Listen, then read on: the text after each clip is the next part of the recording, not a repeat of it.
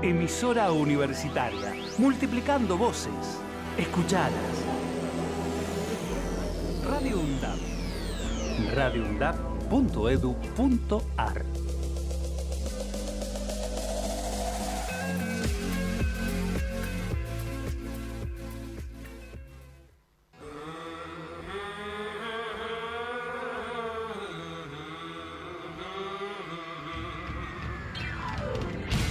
Boca en boca, los miércoles desde las 15 por Radio UNDAP.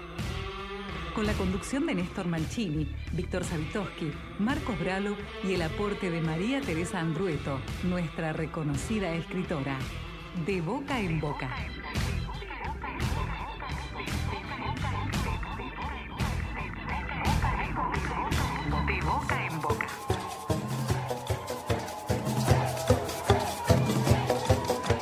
¿Qué tal? ¿Cómo les va? ¿Cómo andan ustedes aquí? Nosotros llegando a la radio pública de la Universidad Nacional de Avellaneda para compartir dos horas de la mano del el menú informativo que compartimos cada semana y que intenta ampliar aquel plato que te ofrecen las grandes corporaciones temas que muchas veces, eh, por supuesto, no alcanzan las tapas ni las pantallas de los grandes medios, pero que son hechos que ocurren, que son realidad, que tienen que ver con vos, conmigo, con tantos y tantas en este país y que hablan también de una cantidad de hechos que también tienen que ver con lo que se hace, con lo que se piensa, con lo que se produce y que vale la pena entonces eh, que podamos compartirlo.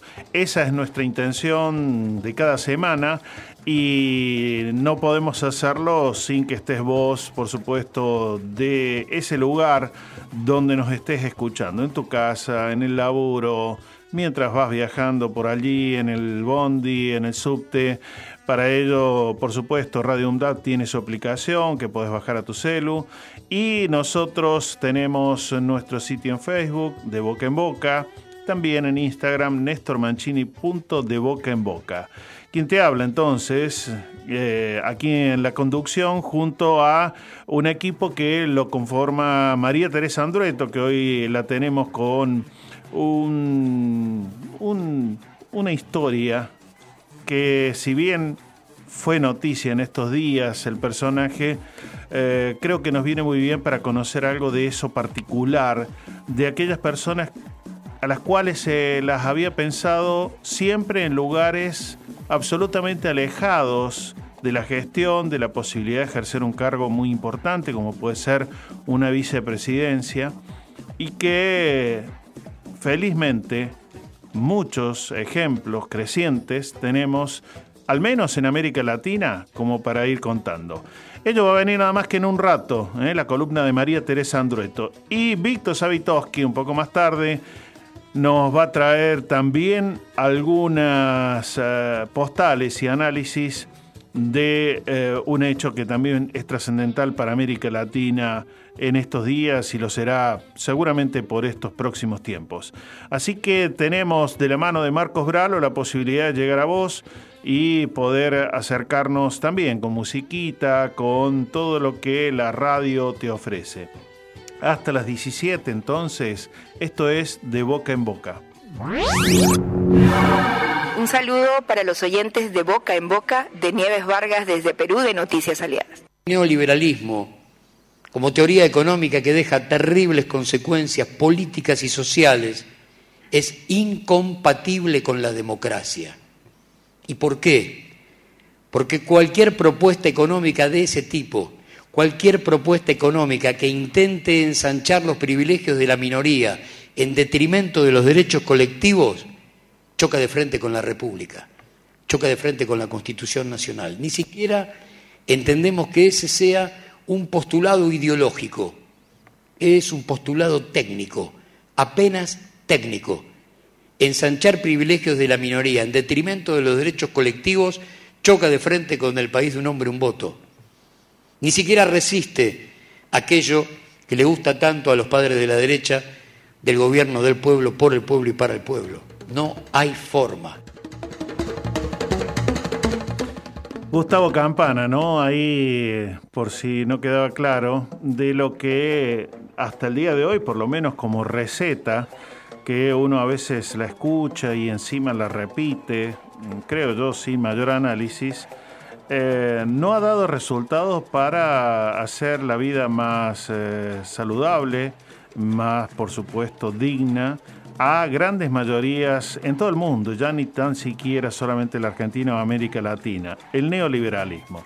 Así que mm, algunas postales que siempre te traemos eh, para que vos ahí vayas con nosotros pensando, reflexionando, analizando, soñando, desafiando. Eh, lo que aparece como un lugar común o lo que ya hemos tomado como una cuestión normal. Lo normal no quiere decir que sea lo correcto. Bien, vamos con algunas informaciones que tienen que ver con la universidad pública y en este caso en nuestra UNDAP han comenzado ya los talleres de orientación vocacional con participación de una franja bastante amplia de entre 17 y 60 años.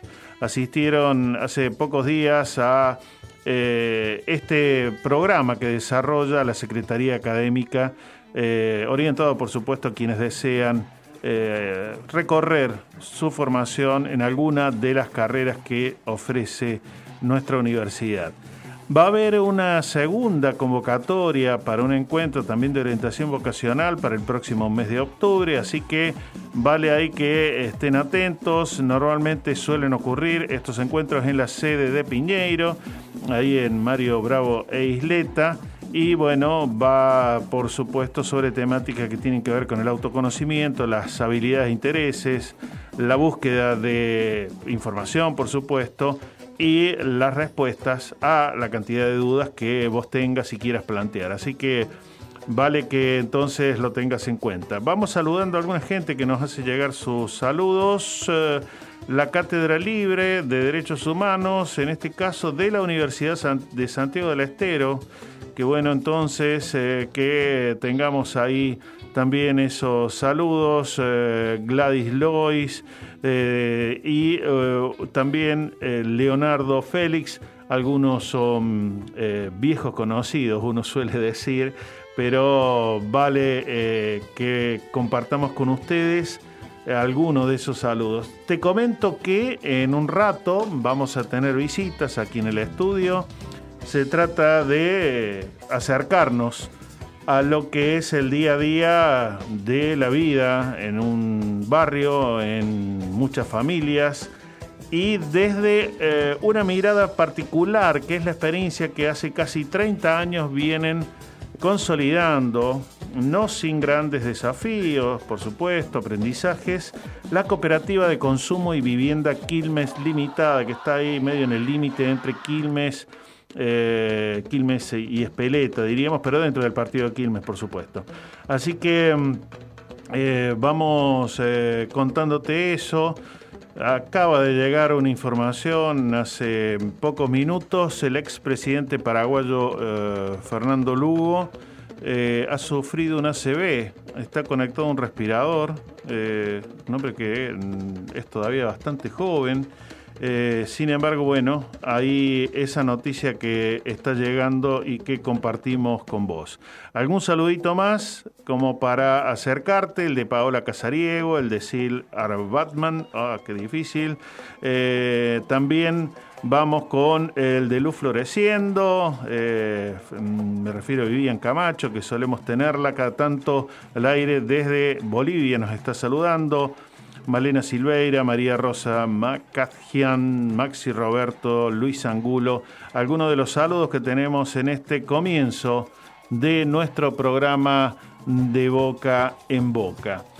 Una noticia más que tiene que ver también con tu posibilidad de estudiar en la Universidad Nacional de Avellaneda es que ya hace un par de años que se ha puesto en marcha una articulación entre tres universidades aquí de la zona sur del conurbano, me refiero a nuestra Universidad de Avellaneda, la Universidad Nacional de Quilmes y la Universidad Nacional Arturo Jaurecha, es decir, la de Florencio Varela, porque hay un programa de movilidad. ¿Qué significa? Que vos podés dentro de la carrera que elegís, que por supuesto tenga un plan compatible con lo que ofrecen las otras universidades, puedas cursar algunas materias en otra de las universidades mencionadas.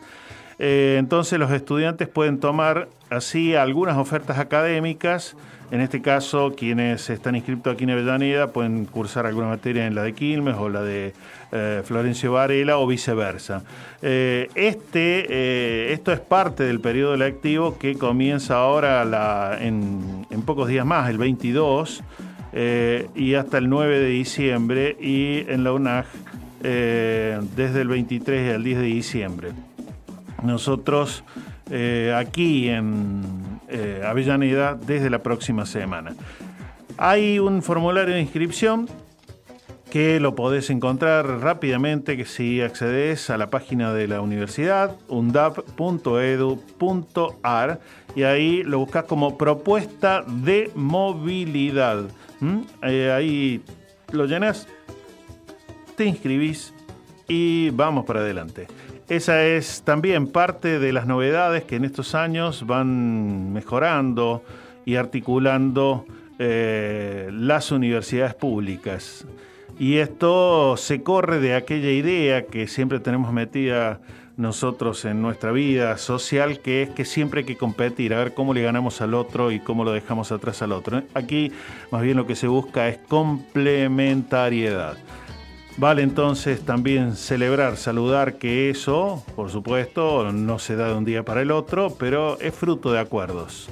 Así que mm, vamos con eh, estas informaciones y muchas más que tenemos hasta las 17. Radio UNDAB. Emisora universitaria multiplicando voces. voces. Escuchalas. Radio UNDAB. radioundab.edu.ar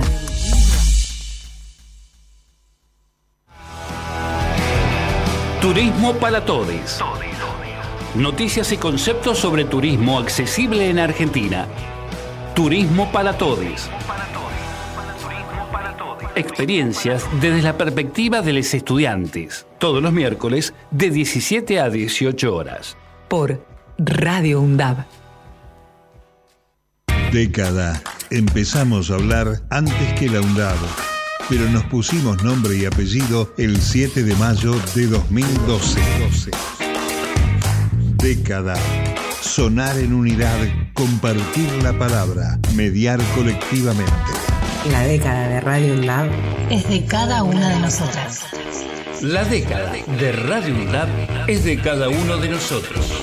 La década de Radio UNDAB es de cada uno de nosotros. La década de Radio UNDAB es de cada uno de nosotros.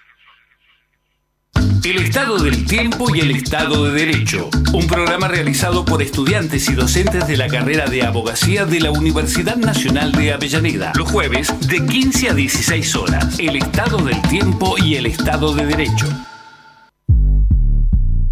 Hacemos pie. Recorremos todos los paisajes de la ciudad de Avellaneda y los distintos escenarios barriales, con agenda propia.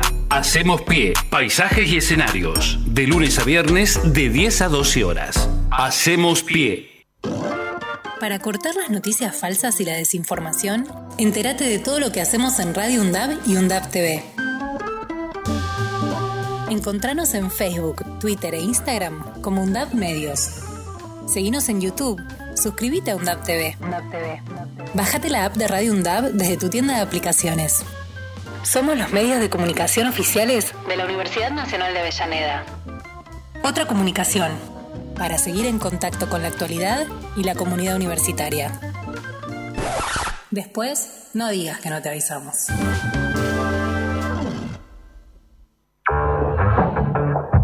Donde estés y cuando quieras, escuchar Radio UNDAB.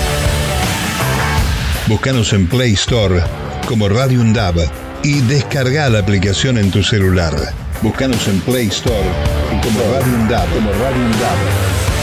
Donde estés y cuando quieras. Radio Undab. Hacemos otra comunicación. Otra comunicación.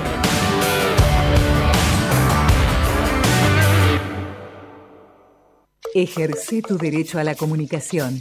De boca en boca. Los miércoles, desde las 15, por Radio UNDAD.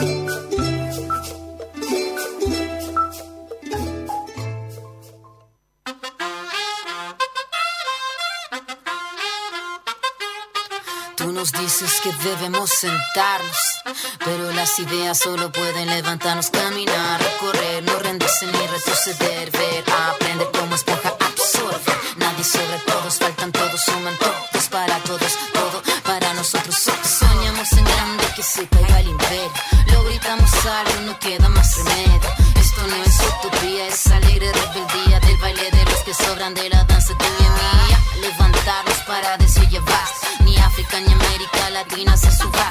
Con barro, con casco, con lápiz a patear el fiasco. Provocar un social terremoto en este charco.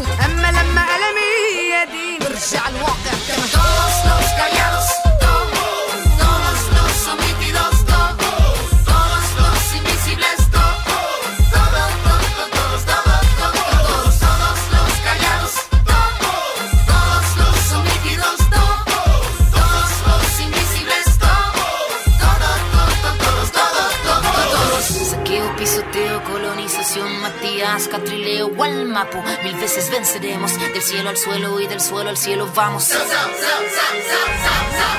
Caballito blanco, vuelve pa' tu pueblo, no te tenemos miedo, tenemos vida y fuego. Fuego en nuestras manos, fuego en nuestros ojos, tenemos tanta vida y esta fuerza color rojo.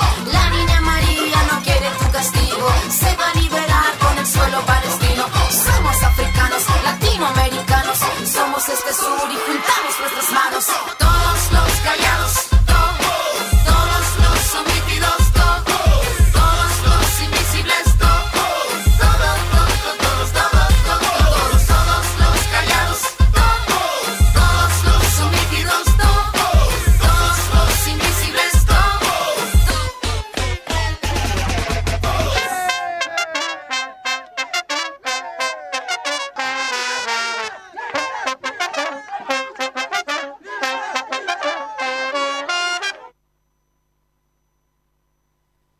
Bien amigos, estamos con ustedes hasta las 17. Voy a, con algunas informaciones que seguramente pueden serte muy útiles.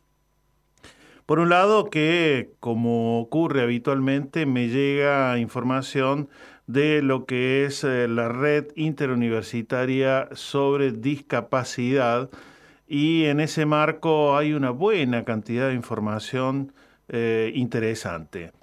Antes de, ir al boletín que me llega siempre por parte de las colegas y los colegas de la red sobre discapacidad, ligado a ese tema, te tengo que contar que en el espacio cero, es decir, en el cine Gumón, ahí en la Plaza del Congreso, hay una proyección accesible e inclusiva. Eh, se ha estrenado el documental Los que no quieren ver. Es de Graciela de Luca y es eh, precisamente una producción para personas con discapacidad visual y auditiva. Eh, a veces eh, uno sabe que ocurren y que existen estas discapacidades, pero no se imagina cómo a veces o, nos cuesta aprender y aceptar, aprender a convivir con las personas con discapacidad que tienen tantos derechos como cualquiera.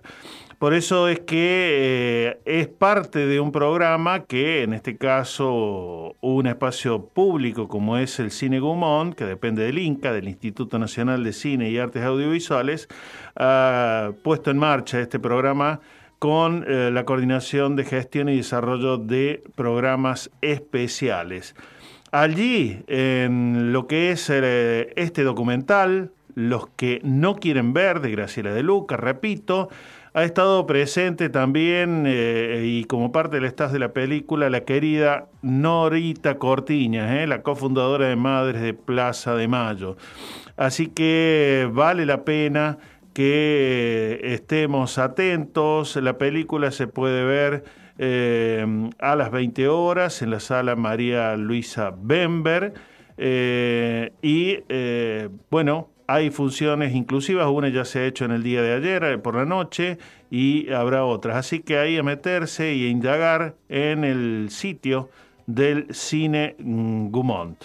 Eh, por otra parte, también contarte en torno a lo que es eh, el tema de la discapacidad, que hay un concurso, es el 20, el número 20, concurso de fotografía de las personas con discapacidad en la vida cotidiana. Es una convocatoria que hace el Instituto para la Integración en la Comunidad eh, de la Universidad de Salamanca y la Fundación Aliados por la Integración eh, y está abierto este plazo mm, para que puedan participar, bueno, con algunos mínimos requisitos que tiene que ver con enviar en, formato JPG, es decir, de imagen, un tamaño. Eh, todo esto podés ingresar en la página que es muy fácil, Injuve, eh, como te suena y con B eh, corta, injuve.es, injuve.es. Hay tiempo, ¿eh? Hasta el 6 de noviembre de 2022 para inscribirte y enviar eh, la fotografía que quieras para participar y hay premios. Hay premios en dólares, en euros, así que, ¿por qué no? Un correo electrónico, fotografía.inico arroba usal.es. ¿eh? Eh, una convocatoria que nos llega y que está abierta para todo el que desee participar. Así que mm, allí adelante vamos con ello. Y luego vamos a desarrollarlo, pero acabamos de recibir el periódico eh, de nuestra Universidad Nacional de Avellaneda, periódico con información, que trae en tapa como tema principal el deporte universitario, una política educativa necesaria, y hay otros temas que luego te vamos a comentar. Nosotros tenemos ahora la oportunidad de acercarnos, te decíamos en el inicio del programa, a lo que es, eh, bueno, la historia. Uno suele conocer cuando habita eh, las aulas en temas de lengua, de escritura, una historia de vida. Y en este caso una breve historia de vida, pero también de lucha, de Francia Márquez, la ahora vicepresidenta de Colombia. Así que sobre eso nos viene este relato y este sumergirse en parte de lo que es Francia Márquez por parte de nuestra querida María Teresa Andrueto. María Teresa Andrueto está en De Boca en Boca. Las historias cotidianas cobran vuelo en Gente conmigo. La columna de María Teresa Andrueto. La puedes escuchar Los miércoles, desde las 15, por Radio UNDAP. Sobre las aguas del río Magdalena, en Colombia, viajaban barcos cargados de africanos. Durante un naufragio, el entonces esclavo Bencos Biojó pudo huir junto a otros. Muy cerca de la serranía de San Jacinto, establecieron rutas para dar batallas y liberar a negros esclavos de Cartagena y de embarcaciones que pasaban por aquel río para llevarlos a su fortín. El lugar era por entonces pura selva, manglar vivo, cuando se refugiaron hace cuatrocientos años aquellos que huían de sus amos. Un valle aislado, de difícil acceso, que les permitía protegerse del ejército español por el que corría un arroyo en cuya orilla se asentaron los cimarrones y donde viven desde entonces los hijos de sus hijos. Así nació San Basilio de Palenque, una población de aproximadamente 3.500 personas a unos 50 kilómetros de Cartagena de Indias, en el norte de Colombia. Un pueblo que, entre otras cosas, se considera el primer pueblo libre de Sudamérica, porque más de 200 años antes que Colombia se independizara de España, se fundaron ahí tierras libres. En 1603 se firmó la capitulación de paz entre cimarrones y españoles. En 1713 la Corona de España emitió un decreto real declarando a aquel palenque libre de esclavitud. Finalmente, en 2005, el lugar fue declarado obra maestra del patrimonio oral e inmaterial de la humanidad por la UNESCO porque su cultura y sus tradiciones africanas se han preservado intactas en el tiempo. En los barcos aquellos se trasladaban cautivos provenientes de diversas regiones, culturas y lenguas africanas, una estrategia de colonización para que los confinados no pudieran comunicarse ni en las embarcaciones ni en los lugares de trabajo, evitando de ese modo los motines y los planes para escapar. Pero esos hombres y mujeres de tribus diversas supieron crear una lengua que es mixtura de las lenguas africanas bantú y pingüi, con algo de castellano, portugués, inglés y francés. La lengua palenquera, una de las 69 lenguas que hoy existen en Colombia. Solo ellos entendían ese complejo sistema de mensajes que aún hoy persiste y se habla en San Basilio de Palenque y también utilizaron como mensajería el complejo trenzado del pelo de las mujeres trabajo que demanda horas, a través del cual hace 400 años los antepasados de los habitantes de hoy dibujaban los caminos de fuga en la región de los Montes de María. Francia Márquez, vicepresidenta electa de Colombia, no es palenquera, pero sí afrodescendiente. Nació en 1981 en la vereda de Yolombó, ubicada en Suárez, un pueblo del departamento del Cauca, al suroeste de Colombia, donde la explotación minera es el principal factor de dependencia económica y de luchas sociales. Su madre era partera. Su padre trabajó en las minas y ella misma fue minera artesanal de oro. Madre adolescente, trabajó como empleada doméstica en agricultura y en gastronomía. Es militante anti-extractivista y de derechos humanos y en su vida hace carne el lema feminista, lo personal es político.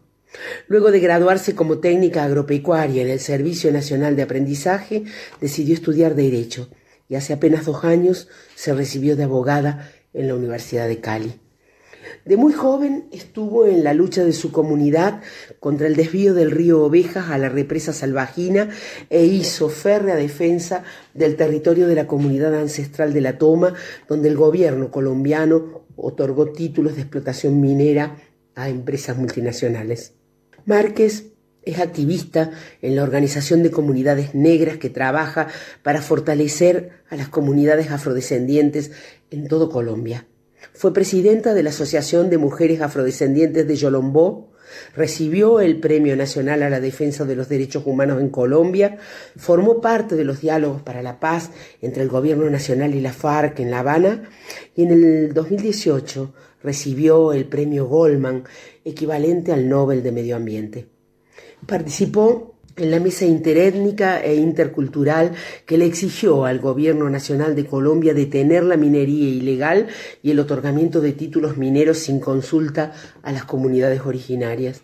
Por esto fue desplazada por la fuerza de donde vivía, pero organizó junto a 70 mujeres negras la marcha de los turbantes que partió desde Suárez hasta Bogotá 600 kilómetros para exigir una solución al problema de la minería ilegal. Su militancia étnica, campesina, antiextractivista y antipatriarcal es inmensa para sus apenas 40 años. Todo eso le valió amenazas, por supuesto, y un atentado contra su vida. Así y todo, esta descendiente de esclavos cautivó con sus luchas, su experiencia y su capacidad oratoria al electorado de su país, abriendo un resquicio a la esperanza.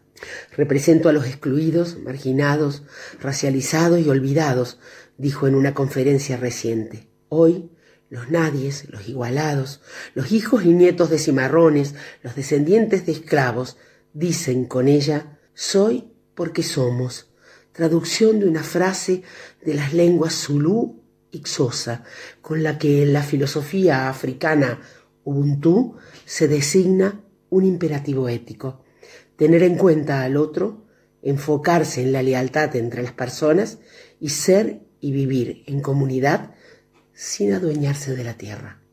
Hasta la próxima. De boca en boca, de boca en boca, de boca en boca, de boca en boca, De boca en boca. De boca en boca. Derecho a la comunicación en la radio pública de la UNDAV.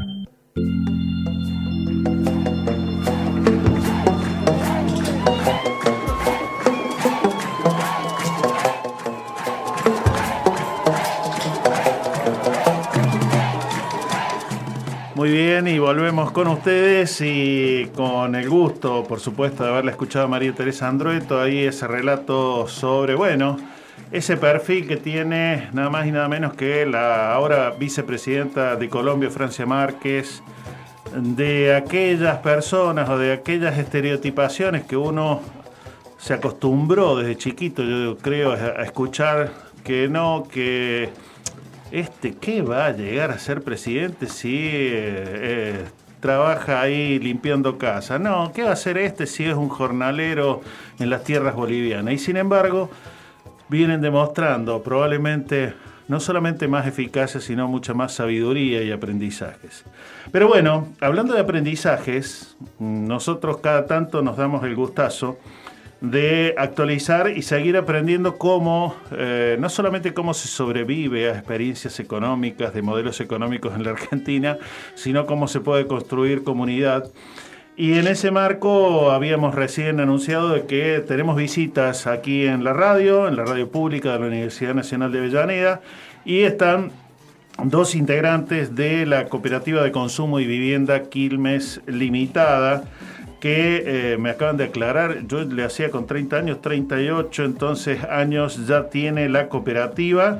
Enseguida vamos a hacer un, primer repaso con Jorge Báez, que eh, es parte de la cooperativa eh, y que mm, está en la parte de obra y mantenimiento, y Carlos Benítez, que bueno, mm, ya peina algunas canas, como quien les habla, y preside la cooperativa de consumo y eh, vivienda Quilmes Limitada. Jorge, Carlos, ¿qué tal? ¿Cómo les va? Muy buenas tardes. Gracias por haberse acercado aquí a la radio. muy, buenas tardes. Bueno, gracias a ustedes por invitarnos y compartir un, rato entre amigos. Buenas tardes, un gusto, un placer estar acá.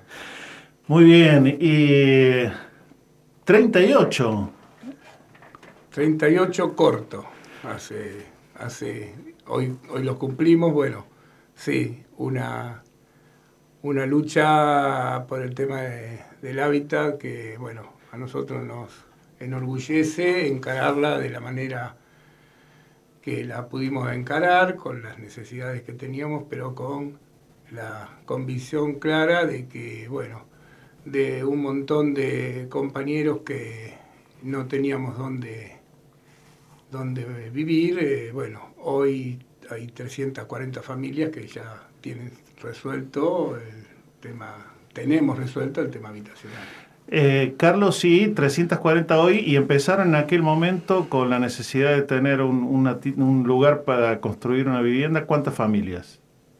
Y bueno, fue un comienzo por etapas. La primera etapa éramos 120 eh, socios que teníamos la, la necesidad y bueno, la oportunidad de, de luchar para poder conseguir primero un pedazo de terreno y después poder construir. Eh, después se fue, se fue ampliando en la medida que fuimos adquiriendo más terreno y que fuimos adquiriendo más experiencia y que, y que tuvimos también la posibilidad de, de encontrar eh, gente muy, muy piola, compañeros muy buenos, mucha juventud y bueno, y ahí seguimos con el, con el tema de, de la segunda etapa. En realidad la segunda etapa hicimos, llegamos a las 240 viviendas y, y bueno, y ahora una última etapa de 108 eh, de 108 viviendas más que llegan a, un total, a una totalidad de 248 viviendas ya habitadas y con un proyecto nuevo de 60 viviendas más, eh, con el mismo sistema, el mismo sistema de autoconstrucción con ayuda mutua, eh, pagar una cuota social que hoy se, es de 4 mil pesos y 80 horas de trabajo, que es lo que... Mensuales mensuales obligatorias, que es lo que realmente nos da. Que es el sistema que la primera vez que, que yo me acerqué y que conocí, que les ha dado resultado, ¿no? Es decir, el, el poner una cuota que es bastante accesible, pero que al mismo tiempo complemente con, eh, bueno, ponerle el hombro, como se suele decir, poner ahí en lo que sepas, supongo, o en aprender a hacer algo de lo que se necesita para que esas casas sean bien habitables. Sí, todo fue un proceso también de, de aprendizaje permanente con los compañeros. Nosotros veníamos de, de un suponer, eh, de experiencias de albañiles, de experiencias de, de, bueno, de techistas, de toda gente que se dedicaba a la construcción y de ahí fuimos aprendiendo cada vez más hasta que, bueno, hoy estamos en una etapa de capacitar a los más jóvenes que son lo- el futuro que van a seguir con el tema este de este proyecto. Y eh, dentro de la capacitación tenemos todo, todos los rubros. Hoy tenemos, estamos eh, capacitando en, bueno, albañilería, en electricidad, en luz, en gas, pero también textil, aberturas. Estamos haciendo, eh, ampliándonos en el tema no solo construcción, sino también, bueno, textil, alimentación a través de la panificadora, eh, bueno. La textil y la panificadora ya viene hace un buen rato, ¿no es cierto?, en la cooperativa. Sí, sí. Y la carpintería metálica, si mal no recuerdo, también. También, también, sí, pero eh, también, bueno, estamos con el tema, el tema eh, huerta, vivero, granja, eh, tenemos eh, reciclado, estamos con un reciclado en todo, en todo el barrio, con un punto que destinamos para, para volcar, bueno, todos los eh, residuos que... Plástico, vidrio, supongo, Plástico, todo. sí, y también lo...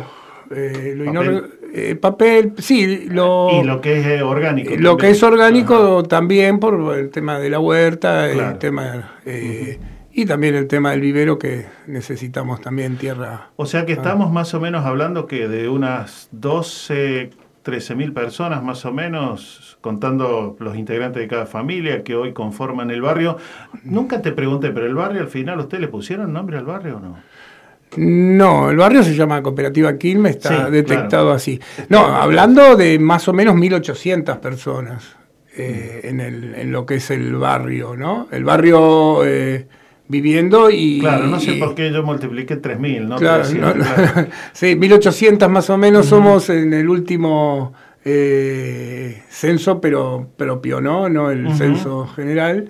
Eh, 1800, en donde 150 trabajan permanentemente en el barrio. Ajá. Sí, eh, En diario. todos estos emprendimientos que En recién todos, comentábamos. en ¿no? todos estos emprendimientos que sí, eh, 150 personas diariamente y después, bueno, también está el voluntariado y está todo lo que... Hay un movimiento de, de, de- colaboración y de participación bastante importante. Importante también en lo que uno fue viendo, y ahora vos me dirás si esto continúa, eh, porque esta cooperativa ustedes la fueron amasando la fueron construyendo mm, precisamente con estos criterios que no fueran solamente el, bueno, necesito, me lo dan y me voy, eh, sino que eh, se fuera entramando esa relación, ese vínculo, incluso de ayuda mutua, no solamente para ayudar a construir la vivienda, sino en otros aspectos. Digo, ¿la guardería sigue funcionando? Eh, ¿O la biblioteca que también la tenían? Sí, la biblioteca está funcionando, funciona como biblioteca, como apoyo escolar. Eh, ahora entramos en el tema de el, programa Fines, eh, habilitamos dos, la secundaria. dos aulas para que termine la secundaria. En realidad la guardería no, no, no está hoy activa. Eh, también tenemos que por ahí ser un, poquito claro en el tema de eh, la participación económica del Estado hacia la cooperativa es casi, casi nula, ¿no? Entonces, salvo alguna eh, algún convenio que tenemos con PNUD por el tema del comedor o primera infancia, ya eh, después no tenemos otras apoyaturas. No tenemos apoyatura y sí tenemos planes sociales donde hay más o menos eh, entre 80 y 100 compañeros que sí están trabajando en cada uno de los emprendimientos con un eh, salario mínimo de 22 mil pesos, que es eh, lo que hoy están cobrando. Pero bueno, nosotros acostumbrados ya al trabajo solidario y acostumbrados a la autogestión, eh, es que, bueno, tratamos siempre de, ir saliendo de, los momentos más difíciles. Voy a empezar a mechar y de paso también, Jorge, por favor, sumate. Eh, en las últimas horas vienen ocurriendo, no son las primeras, pero una serie de reclamos y de, mm, por lo menos, manifestaciones de muchas organizaciones, no solamente de partidos políticos, sino sociales, en torno a esto del proyecto de que haya un ingreso contra el hambre y la indigencia, un poco que está presentando el oficialismo. Eh, digo, vos, Carlos, que ya pintas, por supuesto, más de 21 como yo, y ahí Jorge nos dirá eh, cuánto y, cómo él desarrolla su participación en la cooperativa, cuánto de eso hace falta, por ejemplo, en lo micro, ahí en el, en el barrio, como, como ustedes lo observan, o cuánto no, y, cómo la están piloteando este tiempo, que es difícil, la verdad, viene siendo difícil para, para mucha parte de, de la Argentina. Sí, en realidad, bueno, eh, no nosotros vemos que, está muy mal la situación, ¿no? Se ve que está muy mal la situación. Eh, en realidad eh, se ve que si bien nosotros no somos el último eslabón de esta cadena, somos el anteúltimo, eh, obviamente que siempre que hay alguna ayuda social o que hay algún tema, siempre la derecha y siempre eh, castiga eso, ¿no? Castiga el tema de que cómo van a tener que comer, cómo van a tener que hacer. Eh, bueno, eso ya estamos acostumbrados, no, mal acostumbrados a, esas manipulaciones de, la derecha, que siempre pega, por ahí se fuga todo, pero se le pega al que, al, que, se al que menos tiene o al que por ahí si de última se quiere tomar un vino, ese va a ser castigado porque, eh, porque, quiere tomar un vino. Porque quiere tomar un vino. Eh, el champán no se castiga, este, se castiga solamente el vino. Pero bueno, eh, lamentablemente estábamos acostumbrados, tratamos también de no darle mucha importancia a, lo mediático de este tema, porque en realidad tenemos que cubrir urgencias y no tenemos por ahí Hoy preocuparse es un lujo, hoy hay que ocuparse, no podemos estar preocupados, tenemos que ocuparnos permanentemente. Y bueno, en medio como que, que sí nos molesta y sí tenemos muy en claro y sabemos muy positivamente que la guita por abajo es la que se... La, guita que se distribuye por abajo es la que eh, se, usa, se consume y, se, y es la, la guita que es necesario poner, ¿no? El Estado y bueno, y, también todos aquellos que tienen la posibilidad que y que les está sobrando y que no la quieren, no quieren pagar un impuesto, no quieren pagar, esos son los, los, que, los que tienen que... que Va- va- Vamos a escucharlo un poquito, Jorge. Jorge, vos, eh, digamos, en este escenario difícil, como lo está pintando Carlos, ¿cómo, cómo, cómo lo vivís y cómo vos ahí la, la piloteás en el día a día participando también desde, desde tu responsabilidad en la cooperativa? Bueno, de- desde mi rol de la, de la cooperativa, la verdad que es una muy buena experiencia. Eh, bueno, nosotros lo que, lo que buscamos es, como, como dijo Carlos, capacitarnos, eh, intentar eh, adquirir conocimientos, ya sea en gasista, eh, eh, ¿cómo se llama? Aberturas, todo lo que sea de revoque. La verdad que la- desde mi experiencia en la cooperativa, la verdad que se, es muy buena porque hay un, una, un nivel de, organización donde intenta incluir a cada una de, los, de, las personas que, conformamos el proyecto.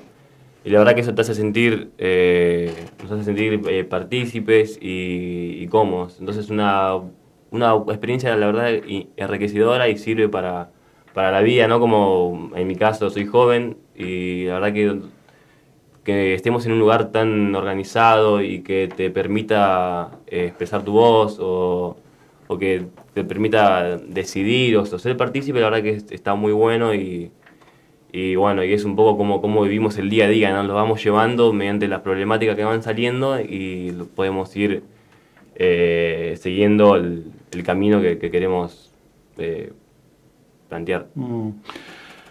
Bueno, Carlos, vos en estos años, inclusive con varios de los emprendimientos que recién mencionabas, has hablado de cómo ustedes también empezaron a articular y a compartir experiencias con otras, incluso otras experiencias que, si bien tienen la forma legal de cooperativa, vinieron de ser una fábrica recuperada, pienso, no sé, la ex cerámica Sanón, para irme a grandes nombres. Digo, hay en estos años se han seguido multiplicando experiencias como las de ustedes y otras en el país que realmente uno dice funciona, es decir, que no hayan empezado y de repente a los 3, 4 años como que bueno, nos peleamos todos y nos fuimos cada uno por, por su lado, sino esto de, eh, bueno, pasaron el 2001, se pasó ahora 2015, 2019, se está atravesando esta situación crítica y sin embargo sigue, siguen los proyectos, siguen ahí las familias.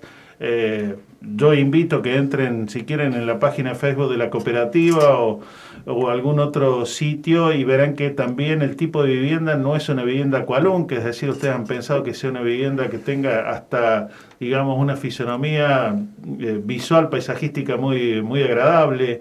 Y, y recién comentabas que tienen forestación con el vivero. Bueno, digo, hay en los que vos ya conocés y con los que te relacionás, digamos, desde la cooperativa, otras experiencias que, que uno pueda decir, bueno, esto se va multiplicando a pesar de Mm. cualquier crisis como la que atravesamos.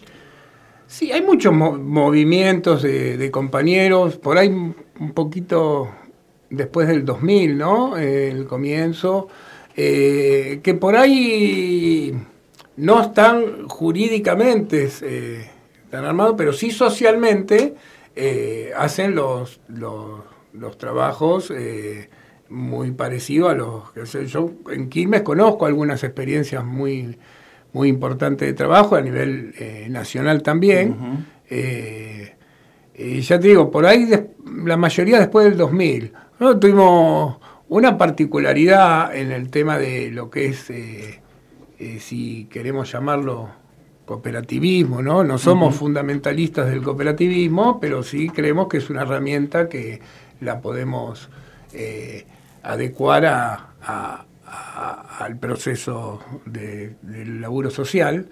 Eh, eh, donde en el, el año 84, que empezamos nosotros, hasta el 88, 89, había un auge de armar organizaciones y de, de participar, cosa que no pasó durante la década de, de los 90. Ujú. ¿no?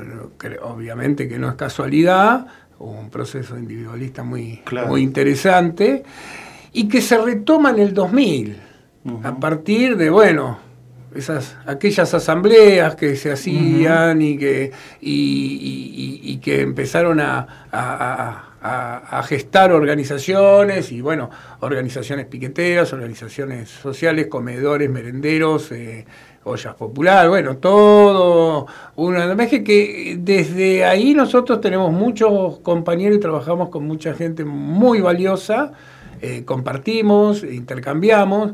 El movimiento de empresa recuperada también en, un, en un gran, que también a, parir- a partir de los, de los 90, Sí.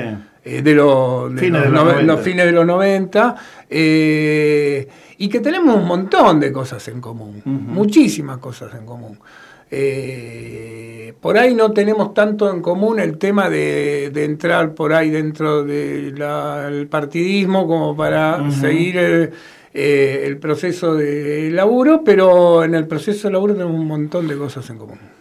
Hay muchos temas que vamos a seguir charlando con Carlos Benítez, a quien escuchabas, presidente de la Cooperativa de Consumo y Vivienda Quilmes, y a Jorge Báez, que eh, forma parte también de la cooperativa. Estamos hasta las 17, vamos con una pausita, por supuesto, musical, y regresamos.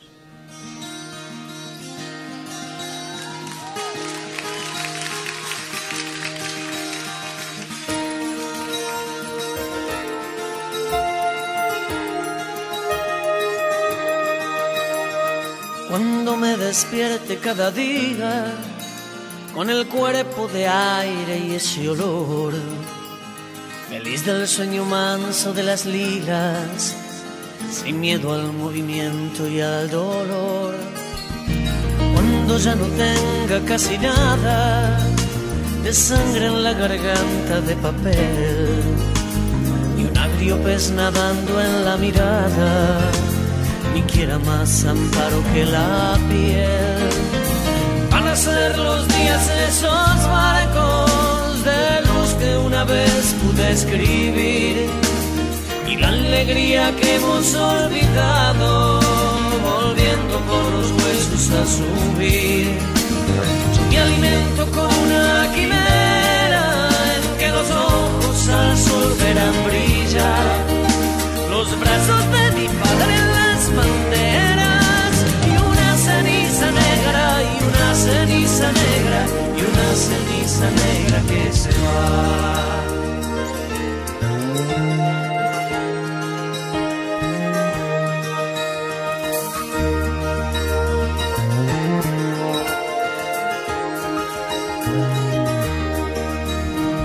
Cuando me convenza que la suerte me rige a la par que la pasión el terrible arcángel de la muerte rondando sobre el campo del reloj.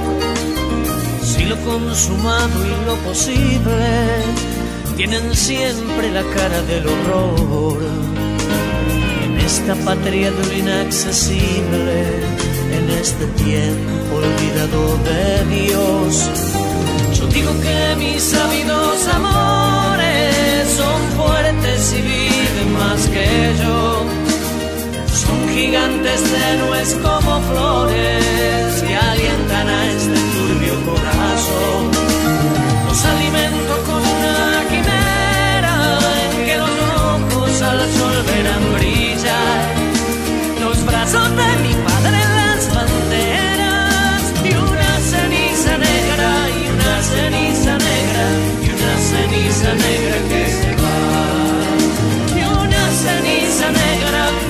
ceniza negra y una ceniza negra que se va.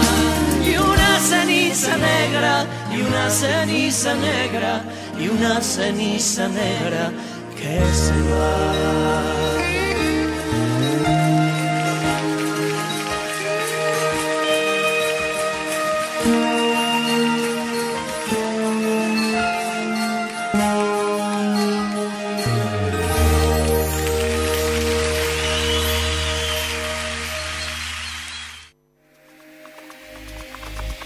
Radio UNDAB. UNDAB. Emisora universitaria multiplicando voces. voces. Escuchalas. Escuchalas. Radio UNDAB. radioundab.edu.ar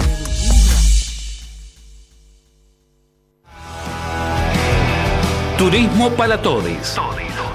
Noticias y conceptos sobre turismo accesible en Argentina.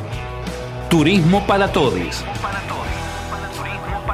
Experiencias desde la perspectiva de los estudiantes. Todos los miércoles de 17 a 18 horas. Por Radio UNDAB. Década. Empezamos a hablar antes que la UNDAB, pero nos pusimos nombre y apellido el 7 de mayo de 2012. Década. Sonar en unidad, compartir la palabra, mediar colectivamente. La década de Radio UNDAB Es de cada una de nosotras.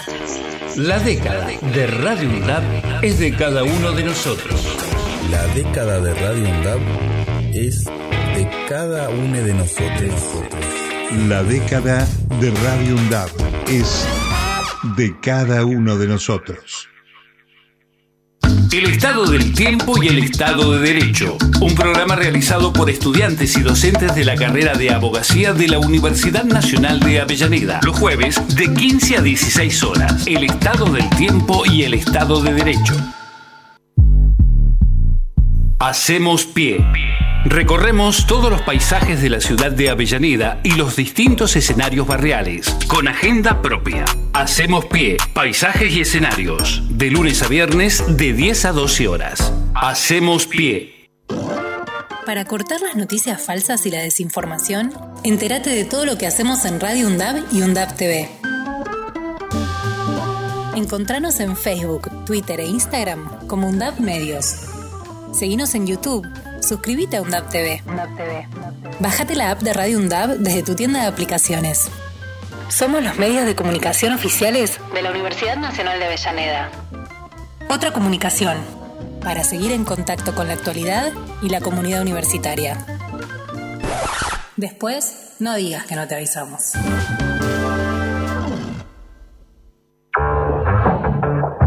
Donde estés y cuando quieras, escuchar Radio UNDAB.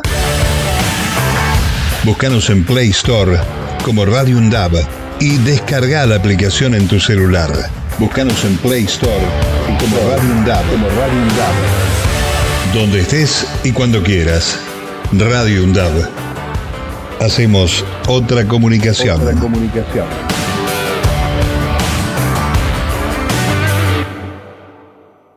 Ejerce tu derecho a la comunicación. De boca en boca. Los miércoles desde las 15 por Radio UNDAB.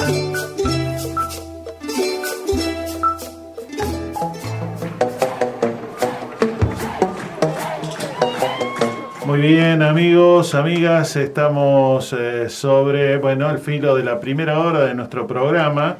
eh, que nos tiene, bueno, con las visitas, ¿eh? la cooperativa de consumo y vivienda Quilmes Limitada. Eh, doy cuenta de eh, algunas otras informaciones que nos llegan, por ejemplo, el boletín de la Comisión del Comité, perdón, Nacional para la Prevención de la Tortura, eh, lo que tiene que ver con la defensa de los derechos humanos de aquellas personas privadas de su libertad y eh, la comisión que ha realizado distintas inspecciones, por ejemplo, a instituciones en La Rioja, eh, también eh, lo que está en debate en cuanto al régimen disciplinario para las personas privadas de libertad y los juicios a policías en diversas provincias, en Catamarca, bueno, el caso que aquí eh, viene ocurriendo con, sobre todo casi siempre con las mujeres, también a manos de los policías. Así que mm, eh, boletín que nos llega eh, y que habla también de las actividades que realizan por lo menos algunos organismos, algunos son no gubernamentales y otros gubernamentales, que lo integran a este comité para, bueno, visualizar de que las leyes también eh, lleguen a todas, a todos.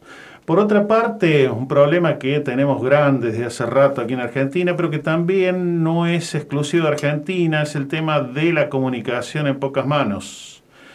Y eh, el, último Congreso Latinoamericano y Caribeño de Comunicación mm, ha hecho una fuerte declaración en torno al cuestionamiento del papel de los medios hegemónicos en torno a invisibilizar cada vez más la realidad de los pueblos. Esto fue parte de las conclusiones, así diciéndolo en forma muy genérica, pero lo que se necesita y lo que se promueve es un periodismo que sea por, por de pronto mucho más ético y que transforme y fomente la creatividad, la confianza y sobre todo la esperanza. Así que mm, algunas informaciones. El otro mm, boletín que nos llega siempre y que agradecemos es de la querida agencia de noticias Pelota de Trapo, la de la fundación del querido Alberto Morlaquete, ahí donde, donde esté el querido Alberto, y que trae temas como los privilegiados del cáncer, los cinco policías detenidos por el crimen de Dayana, perdón, Abregú. Eh, bueno, una semblanza en torno a eh, hace poco día que tuvimos sobre el tema de Evita y eh, el tema de aquellos niños que no se van, es decir, los que tienen en su salud la problemática del cáncer ya tan desde pequeño. Temas complejos, temas duros, pero que siempre nos lo trae de la mano de varias plumas ahí de integrantes que apreciamos mucho de eh, la Fundación Pelota de Trapo. Y bueno, eh, ah, y un, un, avisito más antes de retomar la charla. Este domingo 14, ustedes saben que eh, 14 y 15 de agosto son fechas claves para dos municipios aquí de la zona sur del Gran Buenos Aires. El domingo 14 porque cumple años Quilmes. 356, si no me equivoco mal, eh, es eh, la cantidad de años desde su fundación. Y hay una mm, apuesta teatral que va a ocurrir ahí en el Teatro Municipal de Quilmes, Luna Cacana, de Patricia Casalvieri, y que cuenta con la participación de Isabel Quinteros y o alguien del teatro ya desde hace mucho rato en Quilmes, que es Alejandro Casagrande. Esto tiene lugar uh, allí en, en, Mitre al 700 y es un poco la historia desde Tucumán a Buenos Aires, el destierro de la comunidad Quilmes, el traslado y la reducción de los Quilmes en el siglo XVII. Y ustedes ya saben que el próximo lunes, que si bien es feriado por lo de San Martín, que es el miércoles 17, eh, Avellaneda está cumpliendo años. Así que hay fiestas eh, también patronales aquí eh, este próximo 15 de agosto.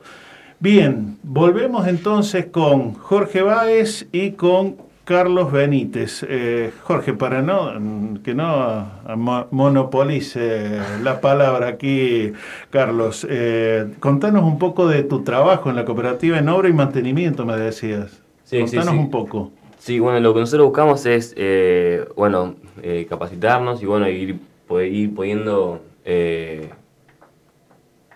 y, bueno, ir, bueno, ahora estamos en, en, la parte de, estamos intentando, estamos armando un, un nuevo lugar que, bueno, que estamos viendo y, y, viendo para qué lo utilizamos, para, bueno, poder seguir brindando como mejor, un mejor servicio a la cooperativa, al barrio.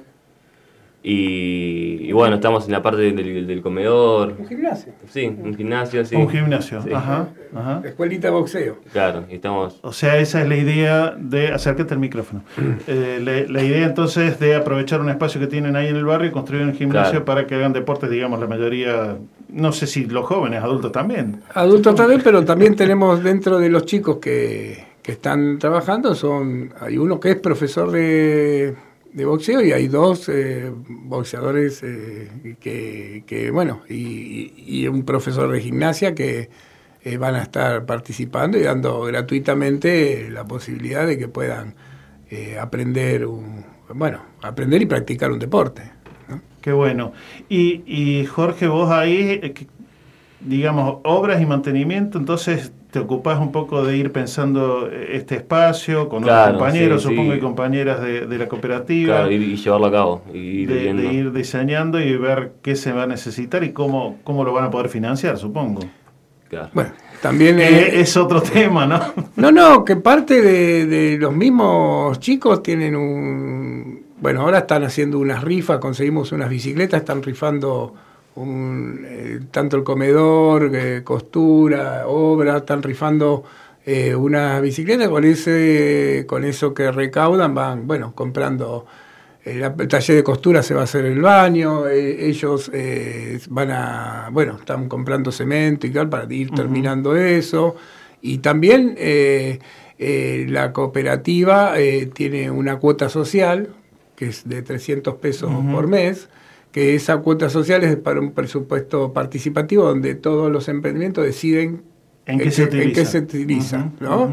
Es como ir mecanizando también la parte eh, de la economía, ¿no? Que, que no solo sea el tema de, del trabajo, de, de- de- del trabajo así como mano de obra, sino también el trabajo de organización y de todo. Eso, si bien se hace también desde la cooperativa, pero participan activamente todos los miembros de- del trabajo. Y Jorge, recién medio, mm, eh, bueno, fuera de micrófono, ahí comentaba Carlos y, y me parece un dato sumamente también importante que te repartís entre todo este trabajo que haces ahí en la cooperativa, pero además estás con 19 años ya estudiando en la Universidad Arturo Jaureche. Contanos un poquito cómo fue eso. Sí, La decisión de estudiar medicina, dijiste. Eh, sí, eh, kinesiología, sí, estoy en la rama de salud y, y bueno, un poco eh, llevándolo a cabo, bueno, dividiéndome los, los tiempos, ¿no? Pero bueno, la- lo, lo que tiene la cooperativa que también te da muchas oportunidades, entonces eh, quizás eh, puedo, eh, puedo acomodarme, puedo, puedo tener tiempo eh, y, bueno, y me voy, me voy adquiriendo más conocimientos, ¿no? Sirve también la, organización, eh, sirve, te, te, da, te da una idea, te, te encamina, entonces vengo, vengo ahí formando como mi, mi camino, por así decirlo. Y Carlos, vos comentabas que eh, tienen un, un empuje ellos porque contanos un poco ahora esto de los comedores, es decir, que ustedes están también atendiendo una necesidad vital como es la alimentación y con cuántos comedores, a cuántas personas se llega y bueno, ahí cómo está integrado el laburo de, de ellos, ¿no? Con sus 19 y sus 20 y nosotros con 21 y un poquito más. Dale. Bueno, no, eh, bueno, nosotros en realidad estamos eh, ya hace bastante tiempo eh, trabajando en una red de comedores con, bueno, con Granero de Sueño, que es una asociación civil, y también en- estamos eh, con un convenio con PNUD, que también tenemos una eh, también trabajando en, en una red de, de- de comedores. Nosotros en particular en el barrio eh, tenemos un, un comedor que es merendero, comedor, eh, y donde participan 250 personas. Todos Eh, los días. Todos los días, sí, eh, de lunes a viernes. ¿Qué es almuerzo, es merienda, es, Es, es- eh, en realidad es almuerzo y desayuno. Lo que pasa es que el desayuno lo entregamos eh, semanal, ¿no? Una vez a la, a la semana para que se Claro. y, y la vianda la vienen a buscar to- todos los días. Y la vianda es para almuerzo y bueno, también eh, puede ser para cena. en cada- Claro, en- sí. alcanzará de acuerdo a cómo lo distribuye cada uno, cada Exact- familia. Exactamente. Eh, y con, bueno, y eh, participamos también eh, colaborando con otros comedores, bueno, con el tema de mercadería, con el tema también de, de, qué sé yo, de algunos instrumentos, como para que hay muchos comedores que no tienen absolutamente nada, y bueno, participamos, presta, intercambiamos, prestamos, el otro día teníamos una cocina que nosotros teníamos, pusimos otra, y bueno, de esa manera vamos colaborando con los demás eh, lugares. ¿no? Nosotros tenemos un, un espacio de donde participa el comedor que es muy amplio, muy cómodo y está en muy buenas condiciones. Vemos que hay otros compañeros que están en mucho peor condiciones de, de- de infraestructura y todo. Bueno, tratamos de, de colaborar también con, con esos lugares. ¿no?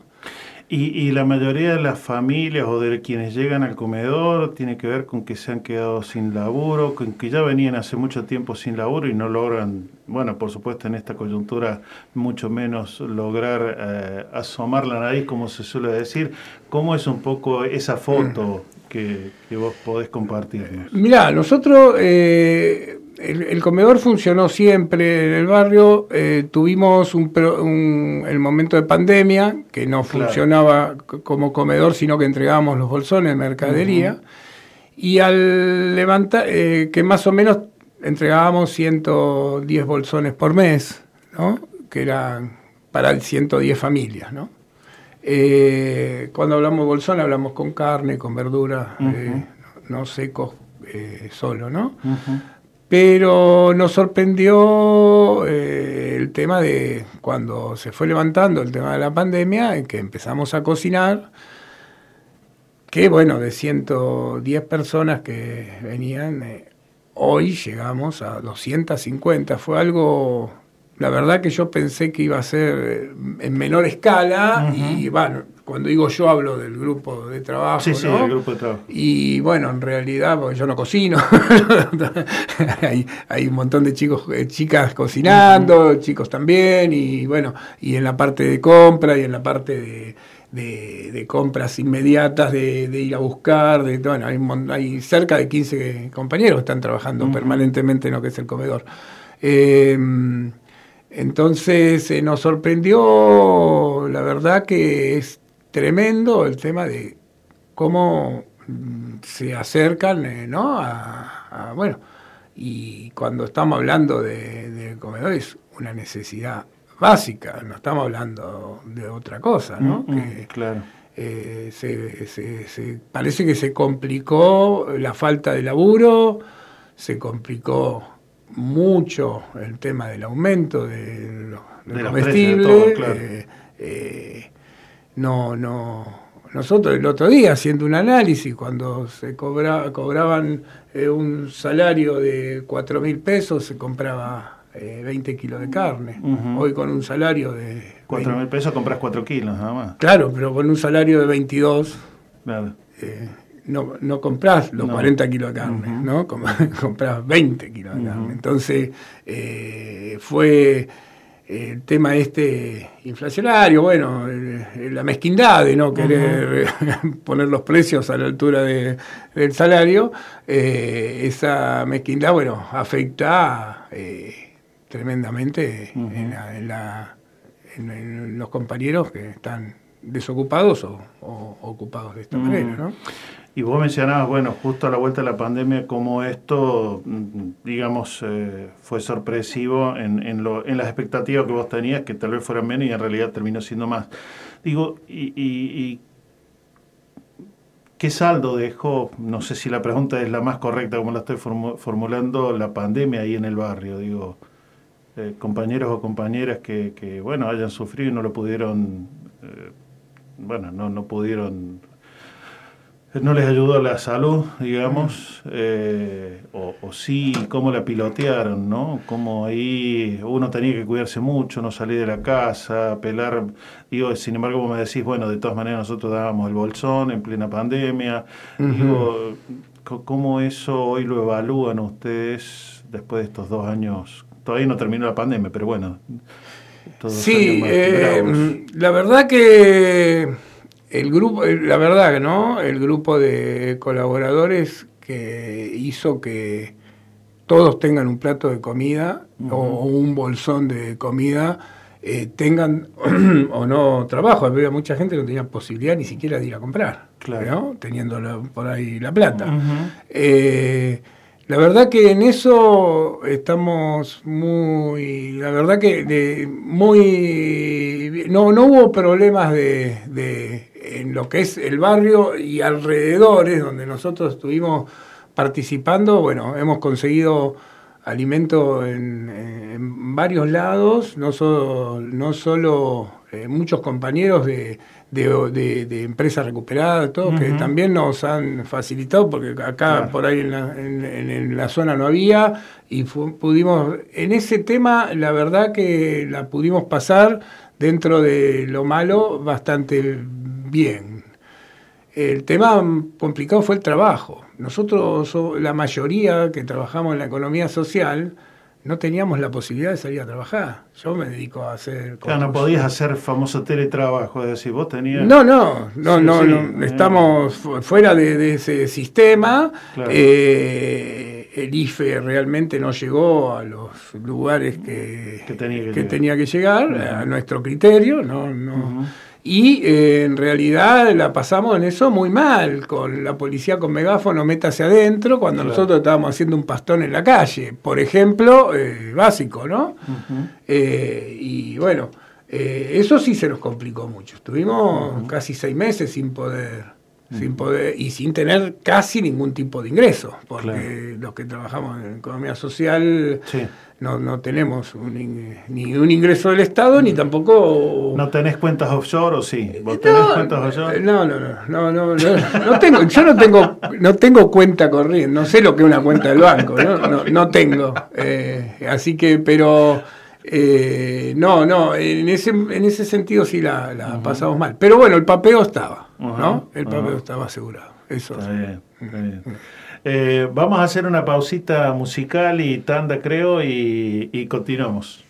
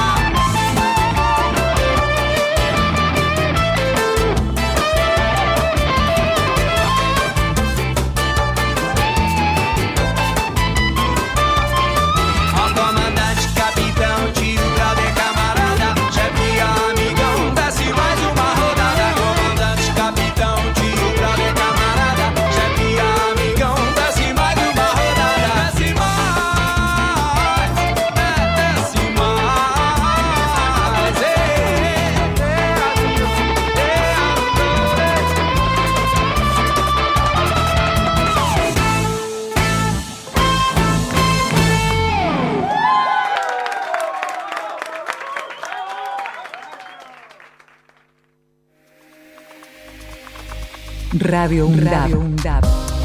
Emisora universitaria multiplicando voces. Voces. Escuchalas. Escuchalas. Radio UNDAB. radioundab.edu.ar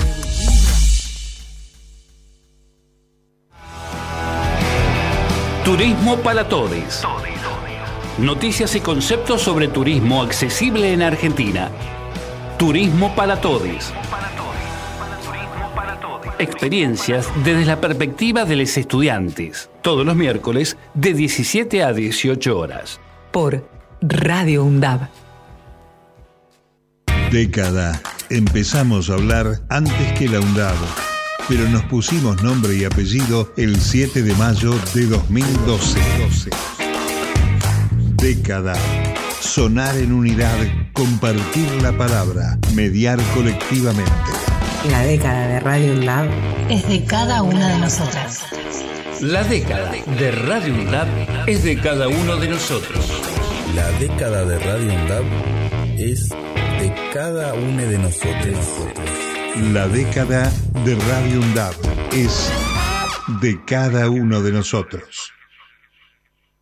El Estado del Tiempo y el Estado de Derecho. Un programa realizado por estudiantes y docentes de la carrera de abogacía de la Universidad Nacional de Avellaneda. Los jueves de 15 a 16 horas. El Estado del Tiempo y el Estado de Derecho. Hacemos pie. Recorremos todos los paisajes de la ciudad de Avellaneda y los distintos escenarios barriales, con agenda propia. Hacemos pie, paisajes y escenarios, de lunes a viernes de 10 a 12 horas. Hacemos pie. Para cortar las noticias falsas y la desinformación, entérate de todo lo que hacemos en Radio UNDAB y UNDAB TV. Encontranos en Facebook, Twitter e Instagram como UNDAB Medios. Seguinos en YouTube. Suscríbete a UNDAB TV. Bájate la app de Radio UNDAB desde tu tienda de aplicaciones. Somos los medios de comunicación oficiales de la Universidad Nacional de Avellaneda. Otra comunicación para seguir en contacto con la actualidad y la comunidad universitaria. Después, no digas que no te avisamos.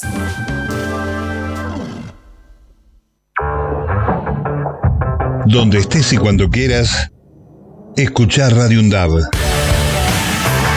Búscanos en Play Store como Radio UNDAB y descarga la aplicación en tu celular. Búscanos en Play Store como Radio UNDAB. Como Radio UNDAB. Donde estés y cuando quieras. Radio UNDAB. Hacemos otra comunicación. Otra comunicación.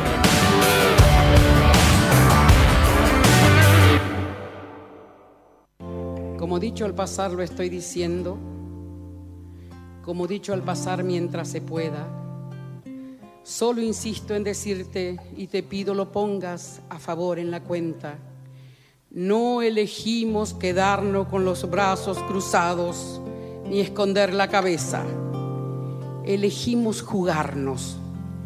Y es la gran diferencia. De boca en boca, por Radio UNDAB.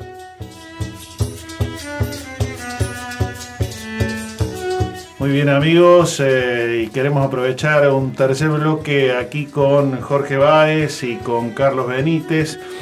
No hemos dicho, porque uno tal vez lo tiene ya tan incorporado, pero la cooperativa de consumo y vivienda de Quilmes está ahí medio en el límite entre lo que es Quilmes ya y Espeleta, ¿no es cierto? ¿Estamos justo en el límite o por ahí andamos? Más espeleta, no, estamos en el más espeleta, espeleta. Sí, estamos en espeleta casi más tirando para Brazatella.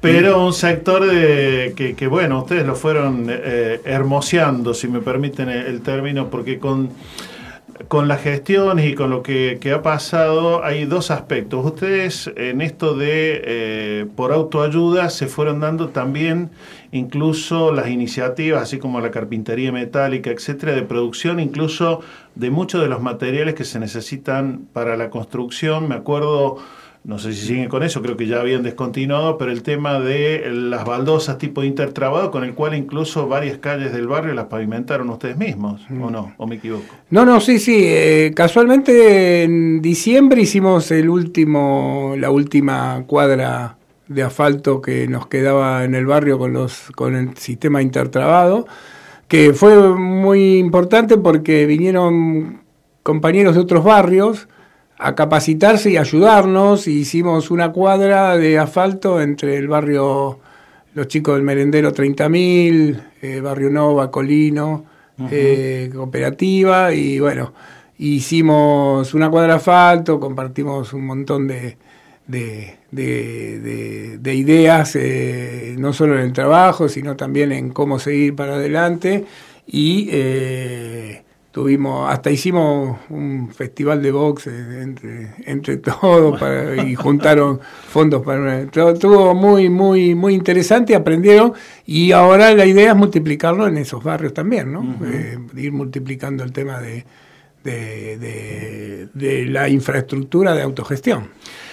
A veces hay en los discursos, sobre todo de los grandes medios, cierta estereotipación de que todo esto a veces se va logrando porque hay algún puntero en el barrio, porque hay un partido político detrás que eh, permite que en algunos barrios las cosas avancen más rápido y en otros tal vez no. Eh, Mm, Yo de lo que recuerdo de, de otros diálogos y otras apuestas es que la cooperativa siempre intentó tener relación, sí, con todas las gestiones, pero al mismo tiempo cierta independencia eh, de lo que habitualmente se entiende por eh, bueno el partidismo o el quedar ligado o atrapado con cierta bueno cierta ba- bandera política ya sea del oficialismo de turno o no. Eh, digo cómo cómo eso también fue parte me parece de una construcción y calculo de aprendizaje sobre todo también para los muchachos más nuevos de no quedar ahí medio en esa mm, en eso que también suele ser un gancho, ¿no? Bueno, queremos hacer algo en el barrio, entonces se acerca el puntero tal y mm, el hecho de, bueno, vamos a hacer esto con ustedes, bueno, algunos después cumplen, otros no. Digo, eso también me parece que es un valor agregado que tiene la cooperativa, ¿no? Y que no es fácil de construirlo, me parece, Carlos. Vos por ahí lo tenés claro, pero cómo eso en las asambleas, en- entre todos los vecinos ahí del barrio, se pudo ir manteniendo cierta independencia, cierta autonomía. Sí, es que en realidad hacemos otra cosa, ¿no? Nosotros eh, en realidad hacemos, eh, le ponemos medio sentido común a las cosas que se necesitan, ¿no? No es que trabajamos de noviembre a diciembre o de octubre a noviembre cada dos años para ver qué porcentaje más de votos. Inclusive, obviamente, cada cual tiene su, su, su impronta partidaria, la debe tener, no, no, no, no es que la, la charlamos permanentemente en el tema cotidiano de, de, de laburo y de construcción. Sí, obviamente, la mayoría somos, bueno, somos compañeros, ¿no? Pero eh, no, no lo tenemos como en la primera escala de, de la vida. Tenemos, tenemos, eh, la solidaridad, la cooperación. Yo veo que mucho en lo que es la partidocracia, la cooperación no, no se nota tanto. ¿no? Si bien se nota más la competencia, se nota ver quién se puede sacar una foto más linda. Y la verdad que nosotros no, no estamos en ese tema. No, no, no, no, nos parece que es algo aparte lo que hacemos. ¿no? Le cortamos los dedos a alguno que quiera sacar una foto a, a un chico que está comiendo, por ejemplo, ¿no? Eh, me parece de pésimo mal gusto. Claro. Y hoy por ahí ves que en la partidocracia eso es moneda corriente.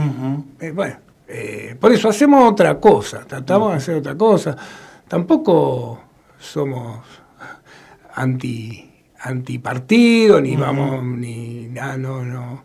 Eh, los antipartidos son otra cosa, ¿no? Son-. Pero nosotros nos dedicamos a, a así resolver los problemas, así compartir las eh, compartir eh, la- la- lo que tengamos de, de- de- de excedente en, en este, en este laburo y, y bueno, y lo demás ayudar al compañero que en peor momento está. Eh, no, no, no lo, no lo, no lo vemos con un tema electoral, no, pasa por ahí. Y Jorge, me voy otra vez contigo.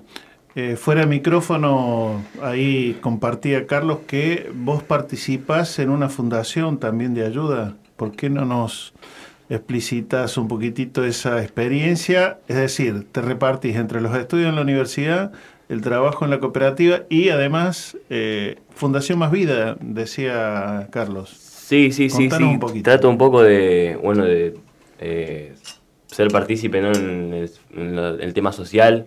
eh, como bueno, como vemos después de, de- de la pandemia se ve mucha necesidad, entonces un poco ser partícipe y bueno, un poco ver el problema y, y no mirar para otro lado, ¿no? Un poco a- eh, trato de hacer eso, trato de, de aportar de, de lo que puedo. Ponete que eh, a veces vienen, viste, de, de, qué sé yo, de Chapadmalal, de Mar del Plata, camiones eh, completos eh, de papa, de zapallo, de, de esas cosas que son para distribuir entre los comedores. Y, ahí nos encontramos con un grupo de estos chicos y compañeros que, bueno, que participan de, de, diferentes religiones, ¿no? Participan de diferentes también partidos, ¿no? Y, y de ahí hemos conocido a estos grupos también de chicos que, que en realidad el fin es el mismo, ¿no? Colaborar con el, eh, con el prójimo. Con el, Ese, propio, con el eh, otro, tal cual. y después, bueno, pasan por el medio de, de- de diferentes ritos o diferentes cosas que, bueno, si el fin termina en donde todos estamos, bienvenido sea, ¿no? el, el laburo. Por eso compartimos mucho charlas y muchas cosas con, con este grupo de chicos, así que en realidad eh, coincidimos siempre en el fin, ¿no? En el fin con- coincidimos siempre. Y una última, y agradeciéndote, eh, Jorge, a vos y a Carlos, que es eh, quien acaba de, expresar las últimas palabras. ¿Cómo, ¿Cómo pensás de este próximo tiempo, Carlos? ¿Qué expectativas vos crees que, que se puede tener? O en todo caso, que ustedes de la cooperativa están analizando y más allá de, las, de los objetivos que tienen planteado en el barrio, que es seguir construyendo viviendas, que seguir, por supuesto, consolidando todo lo que ya han logrado. Pero digo, viven junto a otros tantos barrios, conocen todas estas otras experiencias, digo, ¿qué expectativa tenemos para este próximo tiempo? Me refiero a este próximo año, a estos próximos años. Y la verdad que, bueno, si vamos a la patria grande, eh, por ahí vemos que hay una participación o, una inclinación más a lo que nosotros eh, pensamos y vemos que por ahí tenemos expectativas un poquito más altas. Si lo vemos solamente en lo que es eh, nuestro país, eh, la verdad que tristemente te tengo que decir que la derecha está avanzando muchísimo y que, bueno, lo vemos, fa, particularmente, vemos como, como muy complicado el tema de que, de que esto pueda terminar bien, ¿no? Llegar a, a donde nosotros queremos. Lo, lo Claro. veo realmente complicado. Complicado. Lo vemos con un avance de la derecha muy grande, inclusive a través de los partidos que son de centro izquierda o algo, lo vemos derechizándose También. bastante, bastante. ¿Y Jorge? Y, y un poco un poco lo que decía Carlos, ¿no? Eh, viendo a, a la expectativa ¿no? de lo que pueda llegar a pasar. Es, eh, no, no, no, se, no se ve una idea clara, entonces un poco expectantes ¿no? a, a ver eh, cómo, cómo sigue el desarrollo de, de la situación. de la situación. Bueno, daría como para, por supuesto, seguir muchísimo más, pero Carlos, eh, bueno, con vos nos conocemos hace un buen rato más. Eh, el agradecimiento que hayas querido acercarte otra vez a, compartir un poco de lo que ustedes saben hacer, porque realmente ya lo saben hacer. 38 años, entonces hoy están alguna tortita, algún a la mañana algún bizcochito hubo para compartir o no? Para el sábado, parece. Para el sábado. Para el Ah, sábado bueno. están, armando algo. Una fiesta, bueno, Eh, una sí, sí. celebración. Jorge, bueno, que siga la universidad, que siga el laburo, que siga todo ese empuje que vos y, bueno, eh, decía Carlos, no sos el único, son unos cuantos más. Eh, realmente, bueno, sigan ahí tejiendo sueños y, y creciendo. Sí, sí, sí, tal cual, cual. Vamos bien, vamos bien. Y bueno, enormes gracias que se hayan acercado a la radio pública de la Universidad Nacional de Avellaneda, che. Bueno, la- bueno, muchas gracias a, a vos, Néstor, a todo el equipo que, bueno, siempre somos muy bien atendidos y, bueno, podemos expresar cada cual su, sus pensamientos. Un enorme gusto entonces que nos hemos dado en De Boca en Boca y ahora vamos a hacer una pausita musical, por supuesto, antes que nos llegue don Víctor Savitoski desde algún rincón de Quilmes, más precisamente probablemente desde su lugar llamado El Quilombo. Todas nuestras producciones las podés volver a escuchar en debocaenboca.wordpress.com.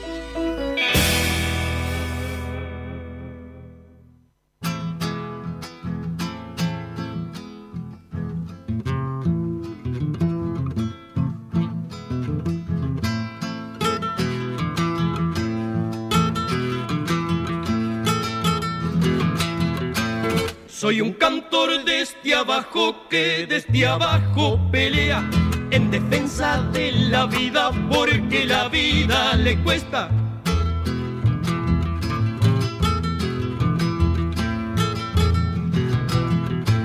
Conozco quienes reniegan de su humilde condición, sin pensar que no hay humildes que no tengan la razón.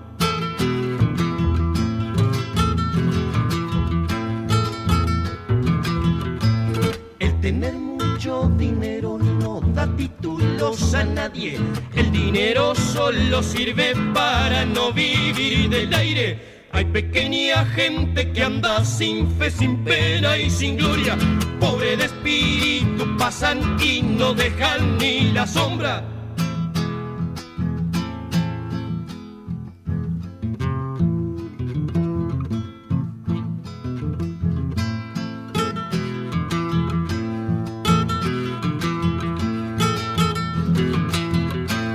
La codicia del dinero le va abriendo al hombre heridas tan hondas que no se curan poniéndoles medicina.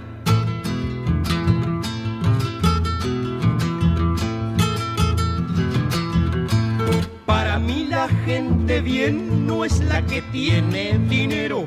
Para mí la gente bien es la del vivir honesto.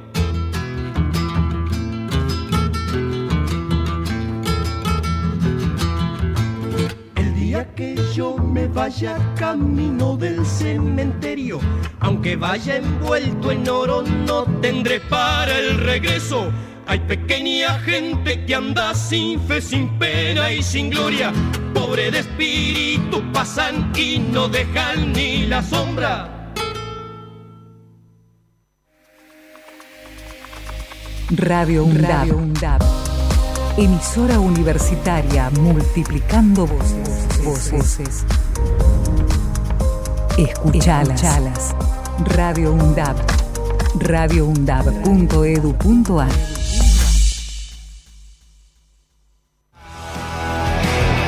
Turismo para Todes.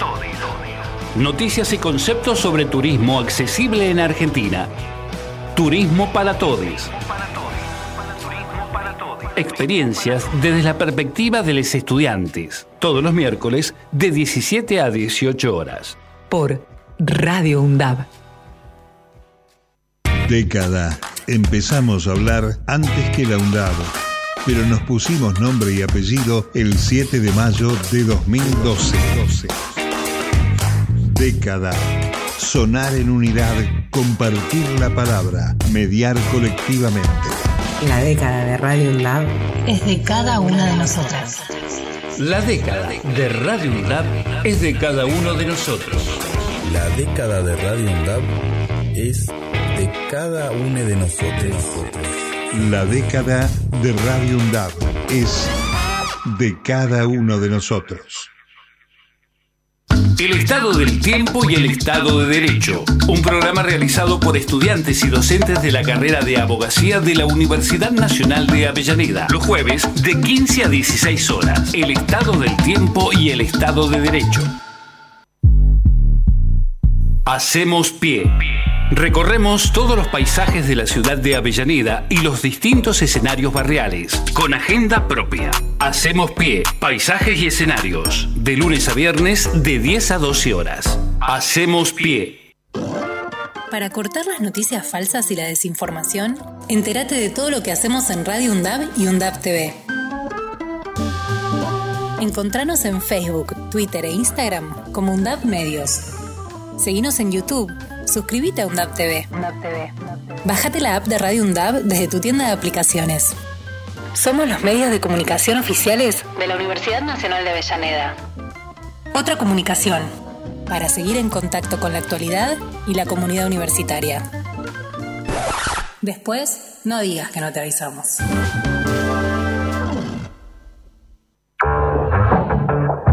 Donde estés y cuando quieras, escuchar Radio Undab. Búscanos en Play Store como Radio Undab y descarga la aplicación en tu celular. Búscanos en Play Store como Radio Undab. Como Radio Undab.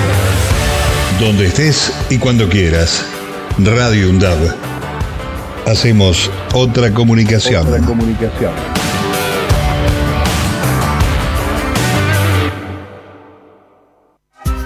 Los miércoles, desde las 15, De boca en boca está en la radio pública de la UNDAB, con la conducción de Néstor Mancini y todo el equipo.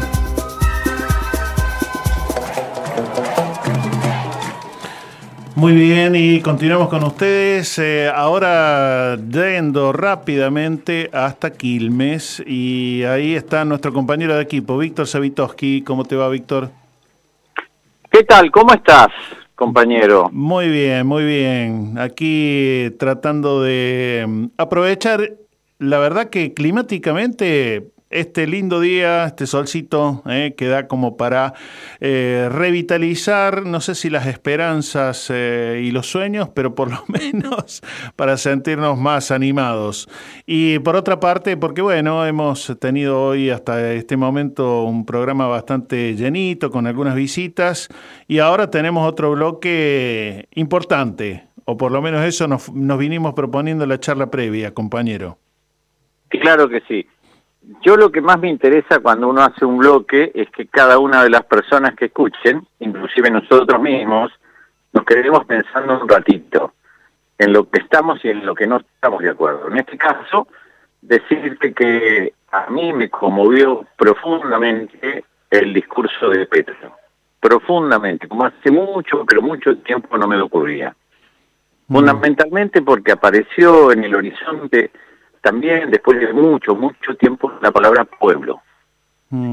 Y él la representó, vos habrás escuchado también el discurso, desde la presentación hasta el final. No tuvo otro interlocutor que no fuera el pueblo. La cantidad infinita de personas que estaban en la Plaza Bolívar esperando sus palabras, esperanzados que a partir de ahora, y quédate con esta palabra, nace una segunda oportunidad. Sí, y ahí antes que continúes, Víctor, como habíamos quedado, tenemos ahí dos pequeños audios para acompañarte a pe- a un poco a pedido. Eh, uno es quiénes, a quiénes se dirige en la plaza. Mm, Hemos hecho un recorte adrede, primero presenta por supuesto a los funcionarios, presidente que están, a los familiares de él y de Francia Márquez, pero también a determinados perfiles de eh, ciudadanos eh, que uno diría comunes, ¿no? ¿Querés que escuchemos eso ahí un minutito? Claro que sí, claro que sí, fundamental. Invitados de honor, Arnulfo Muñoz, pescador de Honda, Tolima.